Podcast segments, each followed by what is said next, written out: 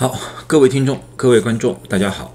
呃，今天呢是黑色星期五啊，美国的黑色星期五呢，Black Friday 呢，就是感恩节以后的那一天啊，大家呢都趁着那个减价拼命去购物。那当然了，我是昨天晚上上了一个大夜班，一点购物的兴趣都没有啊。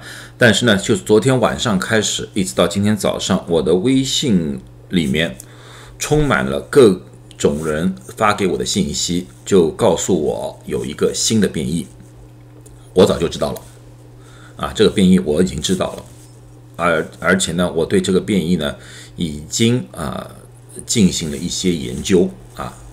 今天呢，我就和大家分享一下我的发现，使大家呢对这个变异有一个更加全面的了解啊。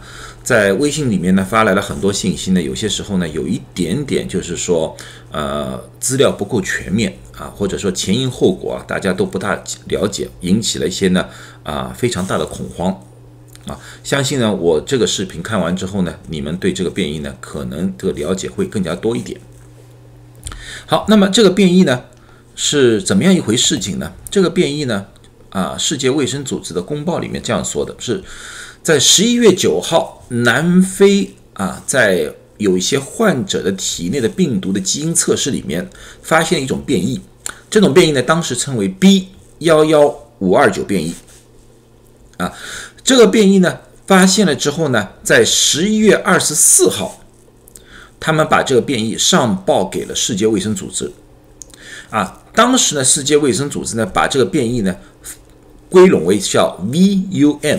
OK，世界卫生组织把现在一些比较呃呃有有意义的一些变异呢，把它分为三个档次。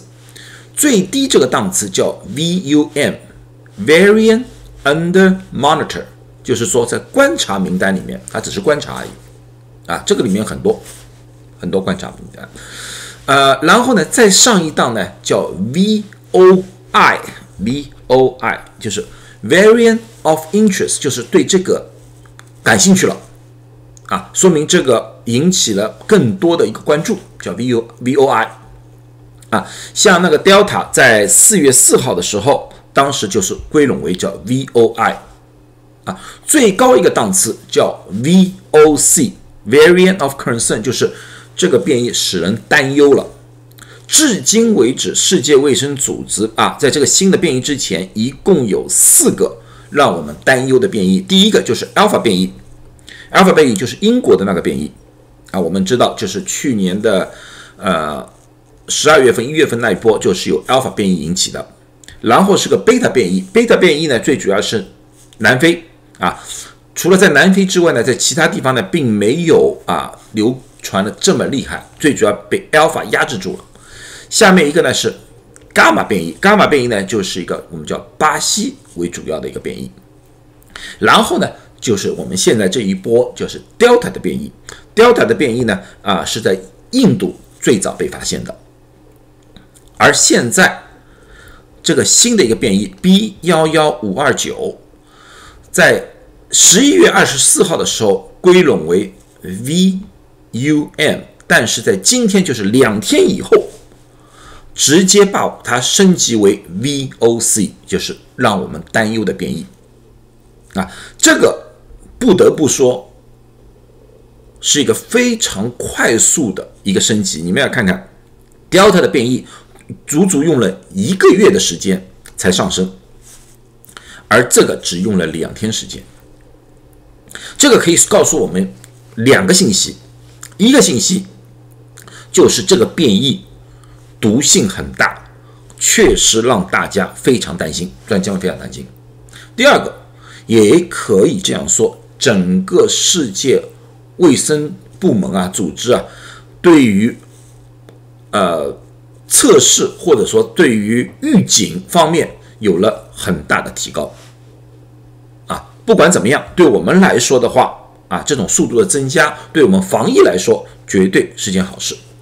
现在这个。变异今天早上正式命名为叫 Omicron，Omicron 变异。那么这个 Omicron 变异现在在哪些国家有？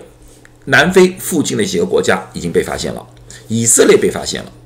最主要的，英香港也发现了，香港这个案例是十一月二十三号是阳性的，十一月二十五号，香港的卫生部门说从基因测试里面发现这个是奥密克戎变异，同时他们也宣称这个从南非回来的那个人不但自己感染了，也感染了同一旅馆里面的另外一个旅客。啊，所以说香港现在有两个案例，啊，现在香港把整个呃这个旅馆里面同一层楼里面附近的几很多都加入了隔离状态。嗯，今天早上另外一个消息就是美国啊，美国总统啊今天早上宣称将于呃哦这个我打错了，这个是二十九号不是二十六号，将于十一月二十九号就是下个星期一对南非。附近八个国家进行飞行禁令。那么今天早上，呃，CNN 的记者也问了总统，他说为什么要等到星期一，而不是今天就禁飞？啊，那个总统说这个是呃 f a u c i 和他们的医疗团队给他的一个建议，因为他们说需要一点时间对这个变异进行一个更详细的了解。啊，当然其中。其他原因我就不大清楚了。现在就是官方是这样说的：十一月二十九号将对南方南南非的八国进行飞行禁令。好，那么这个变异为什么会引起这么大的关注那么我们看一看这个 Omicron 变异到底有什么特性啊？这篇文章这个图。待会儿我在下面有一个连接，你们如果想看英文的全文的话，你们就可以去看。那里面我很多信息都是从这篇文章出来的，是英国发布的对于这个病毒的一个先前的一个研究。啊，第一个他们说这个变异最主要在它的那个核酸链里面有变异点特别多，有超过五十个。啊，过去我们说一些变异，我们往往看的是刺突蛋白，也就是说 S 蛋白的一个变异，而这次的变异，他们从三个层面去看这个变异。第一个层面，也就叫核衣壳蛋白，我们也叫 N 蛋白，这里面的啊，这个像个弹簧一样的这个 N 蛋白是里面那个蛋白，在里面这个蛋白，它有发现两个变异，重要的变异啊，是一个是 R 二零三 K，一个是 G 二零四 R。这两个变异从基因学的角度分析的话，他们说有可能增加这个病毒的感染性，就是更加容易感染人啊。然后就是刺突蛋白，刺突蛋白上面他们一共发现了三十二个变异啊，Delta 只有十六个变异啊，基本上翻了一倍，这个变异特别多。那么其中有三个变异，H 六五五 Y、N 六七九 K、P 六八一 H 的变异，这三个变异。认为有可能可以更加进入人体的细胞。那么为什么这个很重要？因为它一旦进入了人体细胞之后，它就可以利利用人体细胞的组织不断的复制自己，也就是说，被感染的速度就会大大的增增增加。就是说，从一个病毒的进入到变成成千上万病毒那个时间大大的缩短了。这也是我们所见到 Delta 的一个一个一个情况来的。啊，最后一个就是膜蛋白 M 蛋白 membrane protein，就是这这层膜膜蛋白啊，膜蛋白里面有一个蛋白缺失，就是 NSP 六缺失，这个缺失认为有可能会增加传染性，所以说从多方面来说的话，Omicron 将对人体的危害啊，从这个基因分析来将会非常大，这是。为什么大家很担心的基本的原因啊？那么这个当然是实验室里面的东西。那么现实社社会里面，现实里面到底怎么样的？那么我们看看南南非的数字。这个南非啊，因为这次在南南非，我们要看到它这几波，第一波的时候是贝塔变异，因为它不是阿尔法，它是贝塔变异。贝塔变异上升的速度是这个样子的。然后下一波就变成了红色那部分，就是 Delta 变异。Delta 变异的变化速度这个样子的，就是从没有啊很少，然后到很很高，是这个速度。但是这一次 B 幺幺五二九，也就是 Omicron 的变异，这个蓝色部位它基本上是直线上升，这也说明了它传播速度是极其快。那么用另外一个角度来分析的话，你们要看到南非贝塔变异达到这个百分之五十这个值的时候，基本用了一百天的时间，但是 Delta 只需要五十天，而我们这次的 B 幺幺五二九就是 Omicron 的话，只用了短短的十天，这就是差别，这也就是为什么世界卫生组织快速反应。以及美国要把，呃，要停航，包括一些欧欧洲国家基本上就要停航，就这个道理。因为这个一旦进入到了这个国家里面来的话，基本上它会有非常快的速度全面散开来，啊，这样就给不给我们足够的时间去研究这个变异。而现在锁住，说说实在话，不可能百分之一百的啊，把这个。变异完全拦截在南非，这不大可能了，因为很多地方已经有这个变异者存在了，估计啊。但是如果能把这个航线锁住的话，最起码这个传播的速度相对来说变缓。只要速度变缓，也就给科学家、医学家们有足够的时间去了解这个变异的特性。啊，因为哪些东西至今为止我们还是并不是很清楚的。虽然大家刚才那些东西听起来都很可怕，但是我们也要比较科学的看这个变异。这几点是我们现在不大确定的。第一，这个是南非的疫情图啊，最近确实是有上升啊，肯定是有上升。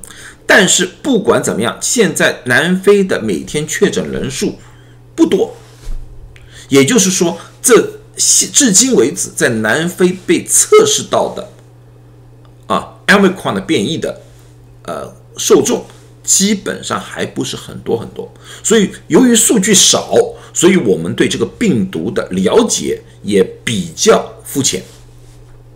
第二个，由于这个变异来势这么快，我们还没有看到这个变异对于重症和死亡的影响。也就是说，这个变异会不会是让患者更加容易变成重症，更加容易死亡？这点我们现在还不确定。然后，现在我还没有数据说明这个变异，就是说，如果你感染过了贝塔，感染过了德尔塔，会不会被重复感染？也就是说，由于前面感染产产生的那个抗体免疫反应，是不是对这个变异还有效？至今为止，我们还没有具体的数据。当然，对于疫苗所产生的免疫抗体反应，啊，是不是还可以有效的阻挡住这个变异？现在也还不知道。啊，最关键的一点就是香港的呃医学家提所提出的，就是说这个变异会不会从飞沫传染改变为空气传播？啊，如果说由于它的那个。传播力比较高的话，变成一种空气传播的话，那么这个危险程度就会大大的增加。啊，为什么？因为飞沫传播的话，那个病毒一定要附着在一些飞沫上面，飞沫是有重量的，所以它它喷射到一定距离之后，它就因为重力作用下降，跑到地面上去了。